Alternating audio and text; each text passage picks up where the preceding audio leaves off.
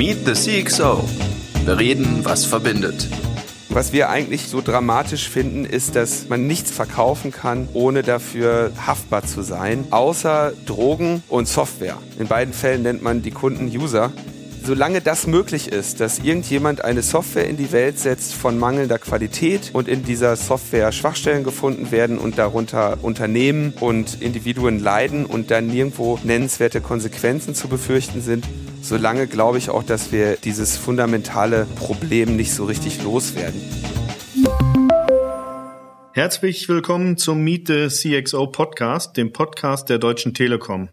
In jeder Folge spricht eine Managerin oder ein Manager auf C-Level mit einem spannenden Gesprächspartner aus Wirtschaft, Gesellschaft, Politik oder auch aus anderen Bereichen, wie zum Beispiel der Sicherheit. Mein Name ist Thomas Chersig und ich spreche heute mit Linus Neumann.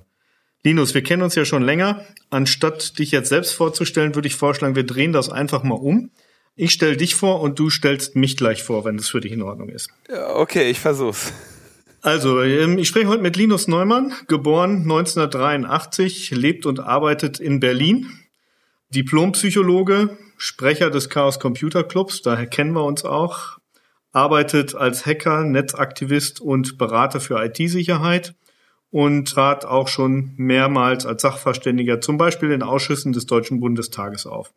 Unter anderem bekannt geworden durch seinen Blog auf netzpolitik.org und dem Podcast Logbuch Netzpolitik. Fast richtig, ja. Netzpolitik.org ist nicht ganz mein Blog, nicht nur mein Blog. Ich glaube, es hat eher Markus Beckedahl gegründet, aber ich habe auch mal dort geschrieben, ja. Okay. Jetzt muss ich überlegen, wie ich dich vorstelle. Also Geburtsdatum zum Beispiel weiß ich gar nicht, aber ich weiß, dass du äh, einige Jahre älter bist als ich.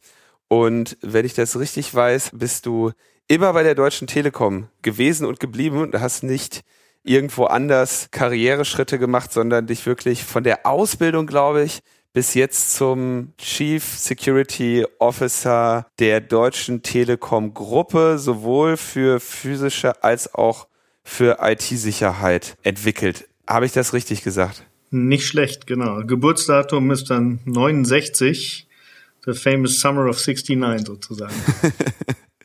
Und ja, ich finde das tatsächlich normalerweise, man kennt ja genug Leute, die irgendwie in ihrer Karriere irgendwie versuchen, oft irgendwo anders zu wechseln oder dadurch ihre Gehälter oder Karrierechancen zu erhöhen. Das fand ich sehr äh, beeindruckend, dass du es so lange bei der Deutschen Telekom ausgehalten hast. Ich sage immer gerne, bei guter Führung wäre ich eigentlich schon wieder frei gewesen. ähm, aber das mal als Einstieg ins Thema. Unser Podcast heißt ja auch Bereden, was verbindet. Was verbindet uns beide eigentlich aus deiner Sicht? Oh, ich würde sagen, uns verbindet, dass wir beide uns für die IT-Sicherheit interessieren und unsere Wege im Leben äh, gesucht und vielleicht auch gefunden haben, in dem Bereich irgendwie vielleicht ein bisschen unseren Beitrag zu leisten, ein bisschen was zu verbessern. Äh, insgesamt ist IT-Sicherheit ja vielleicht nicht unbedingt das Thema, was man sich als Lebensinhalt aussucht, wenn man nach großer Erfüllung strebt, weil das ja dann doch eine Geschichte mit sehr viel Trauer und Leid ist. Aber ich glaube, auf beiden Seiten versuchen wir da unseren Beitrag zu leisten für Deutschland und die Gesellschaft irgendwie ein positives Outcome irgendwie zu erreichen, oder? Ja, finde ich gut. Auch kann ich mich drin wiederfinden. Ähm, offen gestanden war das Thema Sicherheit in der Vergangenheit ja auch eher so ein reines Nerd-Thema und ähm, irgendwie war das so ein bisschen ja auch Ende der Karriere, wenn du einmal in der Sicherheit gelandet bist, kommt man selten da wieder raus. Das verändert sich ja gerade so ein bisschen. Aber bevor wir vielleicht so in die aktuelle Zeit reingucken, du bist ja auch Sprecher vom Chaos Computer Club. Wie ist denn eigentlich der CCC so entstanden?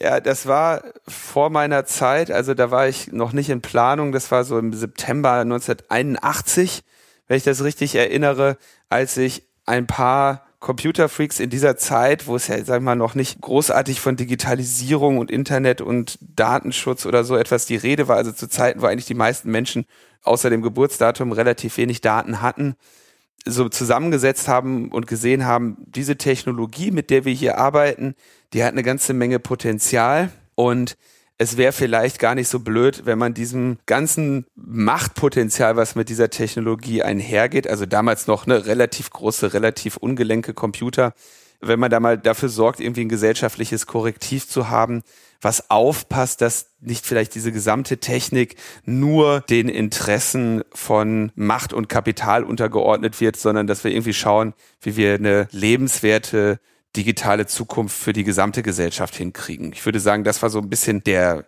Gründungsaufruf des CCC am 1. September 81 in der Taz veröffentlicht und daraufhin trafen sich dann ein paar Computerfreaks und daraus entstand der Chaos Computer Club, der inzwischen 36 große Kongresse ausgerichtet hat mit IT-Sicherheitsexpertinnen aus aller Welt, mit gesellschaftlichen Aktivistinnen aus aller Welt und über die Jahre auch immer mal wieder mit den ein oder anderen Hack auf sich aufmerksam gemacht hat, sei es irgendwie der erste digitale Bankraub oder auch die Untersuchung von Staatstrojanern, Systemen, die bei Wahlen zum Einsatz kommen. Also insgesamt würde ich sagen, so ein kleines außerparlamentarisches und außerkapitalistisches Korrektiv, das in seiner Freizeit nichts Besseres zu tun hat, als sich über die Fortentwicklung der digitalen Gesellschaft Gedanken zu machen. Ist ja aus der heutigen Perspektive ja fast eine weise Sicht gewesen, wenn man äh, es damals betrachtet, war es ja eher so die schrullige Nerd-Community, oder? Ja, auf jeden Fall. Also da hat sich einiges gewandelt. Ein bisschen natürlich auch, wenn du dir diesen Tuva TXT anschaust, der Text, der da irgendwie 81 äh, veröffentlicht wurde, der hat halt eine ganze Menge an den Phänomenen, die wir in der Netzpolitik diskutieren, vorweggegriffen. Da gehörte eine ganze Menge Visionen zu. Und wie das so ist mit den Leuten mit ihren Visionen, die werden anfangs noch zum Arzt geschickt und dann schaut man halt, ne, 10, 20, 30 Jahre später, wenn man dann vielleicht doch erkennen muss, okay, da haben ein paar Leute vielleicht richtig gelegen mit ihren Visionen, dann trägt das natürlich ein bisschen dazu bei, vielleicht auch ernster genommen zu werden. Und ich meine, ich glaube, das hast du genauso erlebt wie ich das mit diesem Digital und dem Nerd, das ist dann irgendwann cool geworden. Das hat eine längere Zeit gedauert, ja. Und wir haben alle noch lange gelitten, aber inzwischen sind halt die verlachten Kinder aus dem Keller an entscheidenden Stellen und Entwicklungen in dieser Gesellschaft beteiligt und da hat sich natürlich einiges gewandelt. Absolut. Ich fand übrigens auch cool, so als kleine Anekdote, ich habe dem CCC mein erstes Faxgerät zu verdanken. Es kommt so, so aus einer Zeit, da war der Andi Müller-Magun ähm, einer der Sprecher.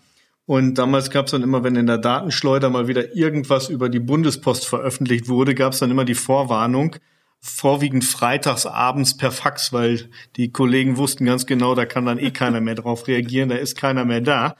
Und es kam dann immer per Fax ins Büro und das hat dann dazu geführt, dass ich irgendwann mal zu Hause einen Fax hatte und so eine Rufumleitung hatte, dass ich auch freitags abends die Faxe noch kriegte und darauf reagieren konnte. Es gibt ja eigentlich ein, ein, sehr ambivalentes Verhältnis über die Jahre zwischen der Deutschen Post, der Deutsche Telekom und dem Chaos Computer Club. Ne? Absolut, und das war ja spannend. Ihr habt ja auch immer noch das BTX-Hörnchen als, als das Logo oder das Posthörnchen quasi von damals, aber ich glaube, wir haben uns über die Jahre auch immer weiter angenähert. Ne? Früher hat man sich wechselseitig nicht wirklich ernst genommen. Wir waren so auf der Schiene unterwegs, wir sind eine Behörde, wir sind per Definition sicher. Führte fast zu leidenden und verzweifelten Gesichtsausdrücken bei den CCC-Kollegen äh, der ersten Stunde, die dann sagen, aber wir haben doch eine Lücke gefunden. Und das hat sich ja über die Jahre hin, zumindest erlebe ich das so, und die Frage wäre dann, wie du es erlebst, dahin entwickelt, dass man sich wechselseitig respektiert, ernst nimmt und auch wechselseitig eine Menge voneinander gelernt hat über die Jahre. Also das Verhältnis hat sich auf jeden Fall geändert. Es gibt einfach jetzt auch eine andere Kultur für IT-Sicherheit, ja, während man vielleicht tatsächlich vor 20, 30 Jahren irgendwie mit Fug und Recht sagen konnte, naja, und wenn ihr das hier hackt, benutzt doch eh keiner. Und es gibt vielleicht drei Leute auf der Welt, die das können und die sind irgendwie noch von der Ausrichtung her positiv genug drauf, dass es nicht zu, zu großen Schäden kommt. Das hat sich natürlich schon geändert. Ja, also einerseits würde, glaube ich, heute niemand mehr bezweifeln, dass irgendwie Bedrohungen im Bereich der IT-Sicherheit ein Problem sind und man sich darum kümmern muss. Und entsprechend wird jetzt auch auf den CCC eher gehört, eher der Austausch gesucht. Und wir sind ja auch, sag ich mal, unser Umgang mit Leuten, denen wir Schwachstellen melden, ist ja auch so ein bisschen einfach davon abhängig, wie es so aus dem gegenseitigen Wald wieder herausschallt. Ich habe gerade heute noch mal eine Auseinandersetzung gehabt mit einem Unternehmen, über das wir in ein paar Tagen berichten werden, wo wir ein paar Schwachstellen gemeldet haben und dann doch eine relativ professionelle Antwort bekommen haben. Und ich glaube, das ist auch ein ganz normaler Effekt davon, dass sich so ein Feld irgendwie weiterentwickelt. Ein bisschen vermisse ich das aber auch schon. Also so Schwachstellen finden und öffentlich bekannt machen von Leuten, die weniger elegant und etwas ungelenkt damit umgehen, macht am Ende dann halt mehr Spaß. Ne? Aber das sind vielleicht die alten Zeiten. Ja, Spaß ist ein gutes Stichwort. Ich habe zuletzt ähm, wirklich Spaß gehabt, wo ich dich in der Tagesschau gesehen habe und du sagtest, das wäre jetzt auch neu für dich zur Corona-Warn-App, aber du könntest jetzt nicht so wirklich was kritisieren an der Stelle. Wie ging's dir dabei? Also es war ein bitter süßer Erfolg. Ne? Ich meine, ganz klar, wir sagen als Chaos Computer Club relativ früh, wenn wir bestimmte Technologien kritisch finden und wir wollen natürlich auch nicht irgendwie nur als die absoluten Neinsager und Verhinderer dastehen, sondern wir haben ja auch nun mal unsere Erfahrung und unser Wissen und sind ja auch ganz froh, wenn das mal Anwendung findet. Ja, also kaputt machen ist immer die eine Sache. Was sauberes, schönes Neubauen ist was anderes. Und ich denke, wir haben da natürlich immer mehr Sympathien auch für die Leute, die ja vielleicht coole Sachen bauen wollen. Das ist vielleicht auch ein bisschen, die Maker-Kultur hat mehr Einzug erhalten auch in die Hacker-Kultur. Wir haben viel, viel mehr Leute, die irgendwie basteln, 3D drucken und sonstiges machen als vielleicht vor 10, 15 Jahren. Und wir probieren ja auch immer rum, also wie wir unseren gesellschaftlichen Einfluss ausüben können. Und sei das jetzt, wenn wir dann im Bundestag irgendwelche Stellungnahmen schreiben oder wenn wir mehr oder weniger öffentlichkeitswirksam irgendwas kaputt machen. Und als irgendwie dieses Thema Corona-Warn-App aufkam, haben wir halt auch gedacht, so, naja, okay, das wird jetzt so ein Thema, da haben wir an tausend Stellen echt Probleme mit. Aber eigentlich können wir diese Auseinandersetzung nicht als Verhinderer führen oder gewinnen. Ja, also wenn wir jetzt sagen, okay, wir sprechen uns immer dagegen aus, und unter keinen Umständen kann man so etwas machen. Das ist halt die Verliererposition. Es war klar, es gibt eine globale Pandemie, es gibt Leute, die nichts unversucht lassen wollen und das sicherlich auch mit guten Gründen. Also haben wir uns damals hingesetzt und haben uns überlegt, okay, welche Anforderungen muss denn eigentlich so eine App erfüllen, damit wir sie als akzeptabel bezeichnen würden? Und da wir ja nun mal mit Anonymisierungstechnologien und Verschlüsselungen dann durchaus unsere Erfahrung haben, haben wir da halt mal ein bisschen was zusammengeschrieben und als dann irgendwann die Corona-App fertig war von Deutscher Telekom und SAP, mussten wir eben sehen, dass alle entscheidenden Punkte davon umgesetzt wurden. Und das ist doch ja meine ganz ungewohnte Erfahrung, dass die eigenen Forderungen gehört werden. Aber ich glaube ehrlich gesagt auch, dass das tatsächlich diesem zeitlichen Druck geschuldet war. Du kennst das ja selber in der IT-Sicherheit. Je länger so ein Projekt dauert, desto mehr können dir die Leute rein diskutieren und desto mehr Kompromisse kommen da rein. Und hier musste einfach mal was schnell und ordentlich und zügig gemacht werden. Und da blieb halt wahrscheinlich einfach nicht mehr genug Zeit, mit Kompromissen irgendwie die IT-Sicherheit zu kompromittieren. Und das ist doch eigentlich auch mal was Schönes. Ja, und ich kann dir sagen, so von hinter den Kulissen betrachtet, das Team war auch mehr als dankbar, dass es solche Eckpunkte und Leitplanken da von euch gab, an denen man sich langhangeln kann. Denn das ist in der Tat alles unter einem hohen Zeitdruck entstanden und ähm, das Schlimmste, was hätte passieren können, wäre, dass man am Ende in einem Desaster angekommen wäre und wir immer noch keine Warn-App hätten. Wir haben aus meiner Sicht zwar immer noch viel zu wenig Nutzer, aber ähm, jeder Nutzer hilft, glaube ich, an der Stelle, um auch die Pandemie ein Stück weit mehr zu beherrschen und für uns auch ein Stück weit mehr neues Normal zu kriegen. Das ist, glaube ich, ein gutes Stichwort. Wie ist denn für dich eigentlich jetzt das neue Normal? Du bist ja auch eigentlich jemand, der viel unterwegs ist, viel auf äh, Kongressen und so auch unterwegs. Jetzt Corona, wie sieht dein Alltag aktuell so aus? Ja, ich sitze viel an meinem Rechner mit meinem Headset auf und mache die Treffen remote. Ich habe irgendwie meine Reisekostenabrechnung ist sehr klein geworden.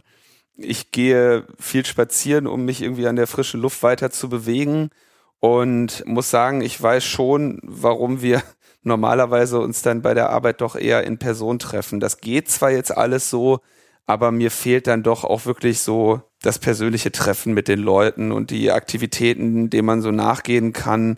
Da gibt's eine ganze schöne Auswahl an Sachen, die man irgendwie alleine oder mit wenigen Leuten machen kann. Aber ich vermisse schon so mein altes Leben mit vielen Reisen und vielen unterschiedlichen Menschen, auch mal spontanen Begegnungen oder so kann ich jetzt nicht behaupten, dass das so absolut spurlos an mir vorübergegangen ist, diese Einschneidungen. Damals, als wir noch reisen durften, ja. Ich, tatsächlich, ich fand's, ich fand's ganz gut. Ja, in der Tat. Ich kann mich dem nur anschließen, wobei auf der anderen Seite, ich habe es auch mal genossen, eine Zeit lang nicht so viel im Flugzeug zu sitzen. Das ist auch mal ganz angenehm. Aber es hat wie alles immer zwei Seiten. zu zwei Seiten. Wir haben gerade darüber gesprochen bei der Corona-App, dass wir die Leitplanken als Telekom berücksichtigt haben, zusammen mit der SAP und was gut gemacht haben. Was könnten wir denn so insgesamt aus deiner Perspektive als Unternehmen auch in puncto IT-Sicherheit, Datenschutz besser machen? Also ich würde vielleicht das ein bisschen erweitern, um jetzt gar nicht nur die Telekom zu kritisieren. Ich glaube, wir haben in Deutschland tatsächlich noch so ein bisschen Probleme mit der Digitalisierung. Und zwar auf eine Weise, dass wir einerseits sehr viele von den negativen Aspekten zu spüren kriegen.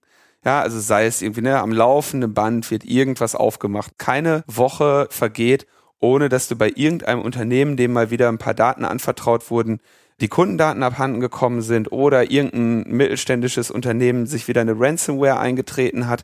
Das ist irgendwie so eine nie endende Geschichte an Nachteilen. Und wenn man sich andererseits mal anschaut, so, was waren denn eigentlich mal die Versprechungen der Digitalisierung, dann können wir in Deutschland dafür relativ wenig vorweisen. Ja, will jetzt gar nicht großartig sagen, aber sagen wir so, die Netzverbindung, die man in einem Zug genießen kann in Deutschland, wenn man sie denn genießen kann, da würde vielleicht noch ein bisschen mehr gehen. Und besonders hart, finde ich, hat uns das auch hier in Deutschland getroffen, als jetzt eben diese Pandemie-Probleme auftraten. Ich höre aus den Schulen auch jetzt ein halbes Jahr später immer noch keine Erfolgsgeschichten über einen digitalisierteren Unterricht. Ich höre aus den Unternehmen allerhand Probleme, ja, diese ganzen Menschen ins Homeoffice zu bewegen, fürchterliche Herausforderungen. Ich weiß, dass ihr ja auch bei der Deutschen Telekom damit zu tun hattet und ihr habt es ja im Zweifelsfall noch gemeistert, wenn ich mir andere Unternehmen anschaue, die stehen dann wirklich irgendwie vor dem Nichts. Und das hat natürlich auch damit zu tun, dass wir immer noch Menschen haben, die in irgendwelchen katastrophal unterversorgten Gebieten wohnen mit langsamen DSL-Anschlüssen oder langsamen Mobilfunkverbindungen. Da kann man jetzt eine lange Geschichte darüber erzählen, warum das in Deutschland, ich denke auch durch fehlerhafte Regulierung dazu gekommen ist. Aber es ändert eben nichts daran, dass wir hier in Deutschland nicht unbedingt tolle Geschichten über Digitalisierung zu erzählen haben. Ja, stimmt dir dazu. Ich glaube, da könnte man eine eigene Podcast-Folge rausmachen über das Thema Netzausbau und die Schwierigkeiten. Die interessanteste, die ich hatte, dass wir Netzausbau während der Corona-Zeit nicht weitertreiben konnten, weil der Kampfmittelräumdienst äh, die Arbeiten eingestellt hat und ohne Kampfmittelräumdienst dürfen man keine Kabel verlegen. Ähm, aber das nur mal am Rande. ähm, du hast das Thema Schulen auch angesprochen. Ich habe ja selbst zwei Töchter, die an einem Gymnasium unterwegs sind. Auch da kann ich dir sagen, nach den Ferien dachte ich, jetzt hat so ein bisschen Klick gemacht. Die durften also beide Tablets mit in den Unterricht nehmen, bis irgendjemand dann die Frage gestellt hat, wer haftet eigentlich, wenn die kaputt gehen? Hat dann dazu geführt, dass meine ältere Tochter die anderthalb Wochen alles fleißig auf dem Tablet geschrieben hatte, das Ganze ausdrucken musste und jetzt wieder das Papier mit zur Schule nimmt und das Tablet wieder zu Hause liegt. Was wäre so ein praktischer Tipp für Schulen? Weil oft wird, glaube ich, eben so das Thema Haftung, aber auch Datenschutz dann vorgeschoben. Was wäre so ein praktischer Tipp, wie man einfach mal schnell ein Stück weiter nach vorne kommen könnte? Puh, ich denke tatsächlich, dass das Problem ist, dass wenn Lehrerinnen versuchen, mal spontan einen Schritt nach vorne zu kommen. Ne? Kenne einige Leute, die im Lehrberuf tätig sind, die sich dann auch, was weiß ich, dann haben sie sich mal irgendein WebEx geklickt oder sonstiges. Ne? Von welchen Problemen berichten die? A, natürlich, sie haben keine Ahnung, ob sie überhaupt mit den minderjährigen Kindern über so eine Software überhaupt reden dürfen oder ob es da eventuell irgendwelche Sicherheits- oder sonst was Bedenken gibt. B, man hängt dann mit Pech irgendwas zwischen 5 und 20 Prozent der Schülerinnen ab, die aus Familien kommen, aus Haushalten kommen, die irgendwie keine Endgeräte haben, die geeignet sind oder keine Mobilfunkverträge haben, die geeignet sind oder kein Internet zu Hause haben, was auch immer, ja. Und das, glaube ich, ist am Ende so ein Problem, das man nur auf der ganz großen Bühne lösen könnte, ne? wo man also gar nicht sagen kann, das muss jetzt die Lehrerin anders machen oder die Schulleiterin, sondern das muss die ganze Gesellschaft anders machen, damit wir hier mal einen Schritt nach vorne machen. Und das ist das, was mir ehrlich gesagt so am meisten schmerzt. Natürlich gibt's hier auch aus den Kontexten des CCC so Vereine wie Cyber for Edu, die spezifisch dann so für Schulen digitale Infrastrukturen oder digitale Konferenz- und Unterrichtssysteme wie Big Blue Button aufsetzen und das irgendwie als gemeinnütziger Verein machen, ja, wo man natürlich sagt so, okay, das ist großartiges Engagement, aber das ist auch immer ein bisschen das, was ich bei dem ehrenamtlichen Engagement aus dem Clubumfeld so bedauere, dass wir viele Aufgaben übernehmen, die eigentlich so große Probleme betreffen, dass sie von der Regierung gelöst werden müssten. Und solange es wir keine ordentliche, mutige Weisung gibt, dass Schulen jetzt nun mal digital sein müssen und der Unterricht irgendwie digital abbildbar sein muss, solange werden wir damit auch Probleme haben. Und da hilft es auch wenig, wenn das davon abhängt, dass es vielleicht einige motivierte Lehrerinnen gibt, die unkonventionelle Wege gehen, solange sich andere irgendwie auch darauf zurücklehnen können, dass der Dienst nach Vorschrift eben ein anderer ist. Okay, heißt also, wir müssen gemeinsam ein bisschen mehr trommeln. Ich stehe bereit dafür, bin dazu fast jeder Schandtat bereit, weil ich glaube, perspektivisch müssen wir da viel erreichen, aber wir können auch viel erreichen. Also es ist auch eine große Chance eigentlich für ja letzten Endes unsere Kids drin, für die nächste Generation, die von der Digitalisierung auch weiter profitieren kann. Und die müssen auch irgendwo mitspielen können in der digitalisierten Welt. Ich mache mir wirklich große Sorgen über so einen größeren Teil der Kinder, die in irgendwelche Schulen gehen, wo ja mehr oder weniger der Lehrplan vorsieht, die Existenz des Internets so lange wie möglich vor ihnen zu verheimlichen. Das halte ich echt für ein Problem.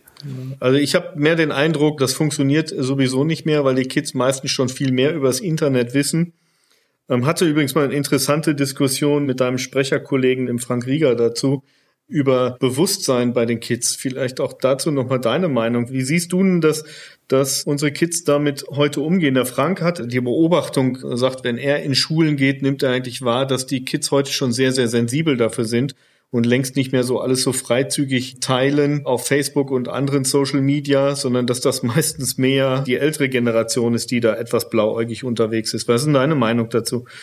Also das würde ich auf jeden Fall teilen, dass die jüngeren Kinder irgendwie wahrscheinlich ein bisschen vorsichtiger damit sind, was sie online von sich preisgeben. Ich glaube aber auch, dass man nicht vergessen darf, dass das mitunter auch einfach daran liegt, dass die schneller unschöne Erfahrungen damit machen. Ne? Also je jünger Menschen sind, desto gemeiner sind die zueinander. Und da gibt's, äh, höre ich auch sehr unschöne Phänomene, was jetzt irgendwie ja mit dem neumodischen Begriff Cyberbullying abgetan wird oder so. Das geht dann los mit irgendwelchen Regimen, wer in welcher WhatsApp-Gruppe ist und damit noch ein soziales Leben hat oder nicht über irgendwelche Bloßstellungen und die machen natürlich dann relativ schnell Erfahrungen damit, was das bedeutet, dass ein Bild kopiert werden kann.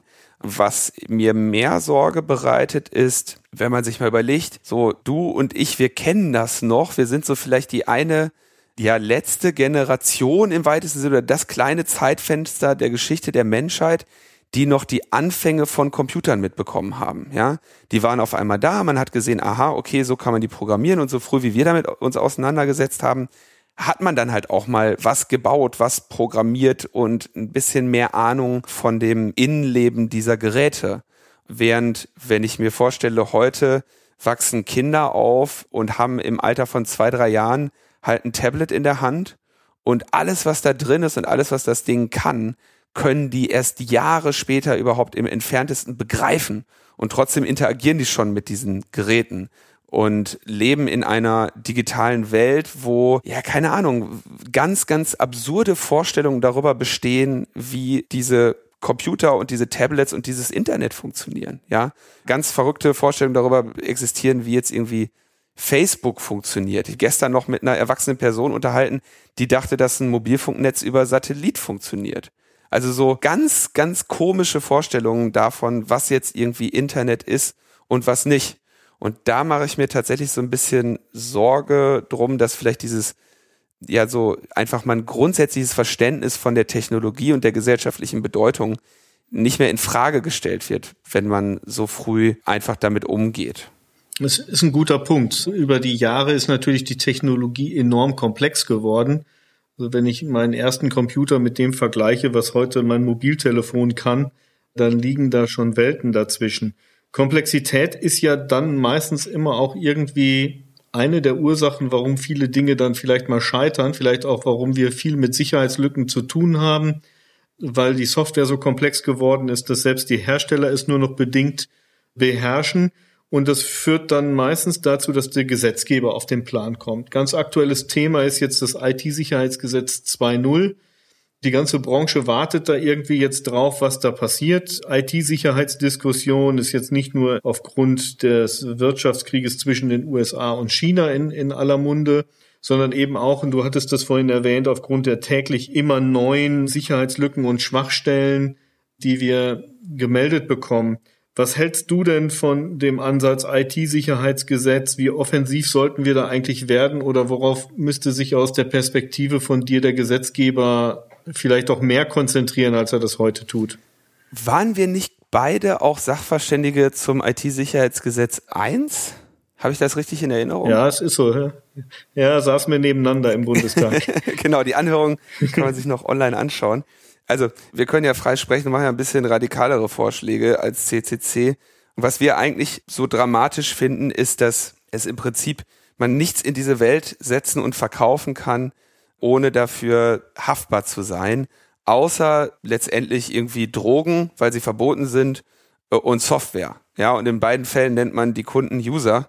Und solange das möglich ist, dass irgendjemand eine Software in die Welt setzt von mangelnder Qualität, und in dieser Software Schwachstellen gefunden werden und darunter Unternehmen und Individuen leiden und dann nirgendwo nennenswerte Konsequenzen zu befürchten sind, solange glaube ich auch, dass wir dieses fundamentale Problem nicht so richtig loswerden. Wir haben uns ja sehr stark dafür gemacht zu sagen, okay, wir wollen irgendeine Form von Haftbarkeit haben, damit im Markt der Druck entsteht, dass Hersteller von Software, Hersteller von Geräten eine Nachsorge betreiben. Das ist ja heute, wenn ich irgendwie einen, sagen wir, Plastikrouter oder ein billiges Android-Telefon in die Welt setze, es ist mir im Prinzip frei, ob ich dieses Gerät irgendwann nochmal mit Sicherheitsupdates versorge oder nicht. Und das finden wir dann doch schon sehr erstaunlich. Ich weiß, es gibt verschiedene Bestrebungen aus dem Android-Projekt, das zu ändern, aber so grundsätzlich, ich kann keinen Joghurt, ich kann kein Mineralwasser ohne Mindesthaltbarkeitsdatum verkaufen aber ich kann ein veraltetes Android-Telefon verkaufen und habe keine Probleme damit, wenn das den Menschen irgendwie dann innerhalb kürzester Zeit auf die Füße fällt. Und ich denke, hier müsste auf jeden Fall im Markt korrigiert werden. Das andere, was ich natürlich sehr kritisch sehe, sind die zunehmenden Bestrebungen der Regierung, ja, im weitesten Bereich diesen Cyber- und Informationsraum, wie sie es nennen, zu militarisieren sich dort also nicht nur defensiv zu bewegen, sondern auch offensiv über Angriffe nachzudenken. Du kennst natürlich auch unser Verhältnis des CCC zu Staatstrojanern. Das sehen wir natürlich auch sehr ungerne, dass inzwischen Strafverfolgungsbehörden und Geheimdienste de facto die Lizenz zum Hacken bekommen sollen, um diese Smartphones zu infiltrieren. Ich denke, solange man hier nicht einfach mal kompromisslos für IT-Sicherheit einsteht, und mit kompromisslos meine ich, wir schützen die Infrastruktur, wir schützen die Endgeräte und wir schützen damit die deutschen Bürgerinnen und die deutsche Wirtschaft.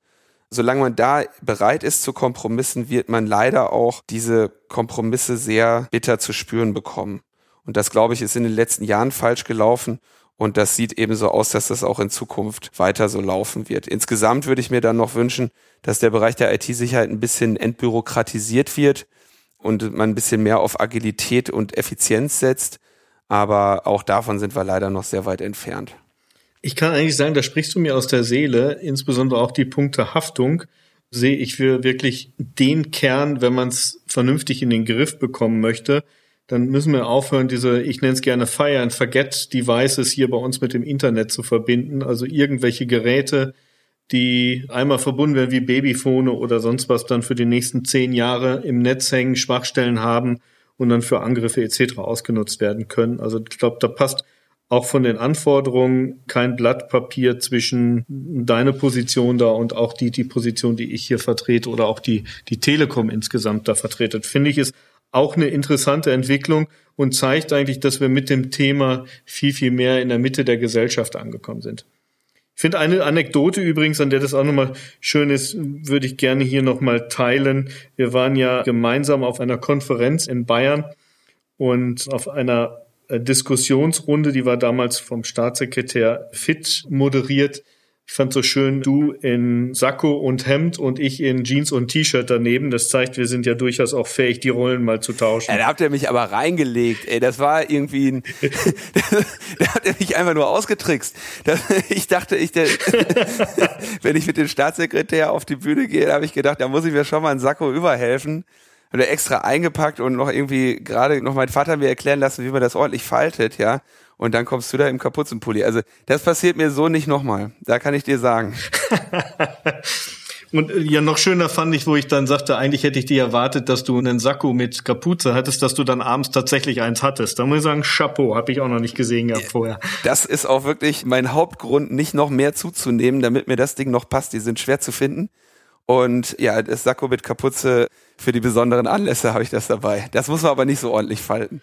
Ganz großartig. Wir nähern uns so ein bisschen dem Ende auch der Zeit. Gibt es noch irgendwie einen Punkt, den du noch mal ansprechen möchtest? Ja, ich würde mir wünschen, dass die Deutsche Telekom noch mal ihre Position zur Netzneutralität überblickt. Wäre das etwas, was ich bei dir eingießen könnte oder an wen muss ich mich da wenden? Eingießen kannst du immer, aber ich glaube, die Schwierigkeit ist, dass das ganze Thema Netzneutralität finde ich, meine persönliche Meinung, nicht so diskutiert wird, wie wir es eigentlich mal diskutieren müssten, weil ich glaube, wir haben so Themen wie DDoS-Angriffe, da könnte man viel, viel mehr tun und könnte auch viel mehr von dem Dreck, sage ich mal in Anführungsstrichen, von den Angriffen aus dem Internet rausfiltern, ohne gleich die Keule mit der Netzneutralität zu schwingen.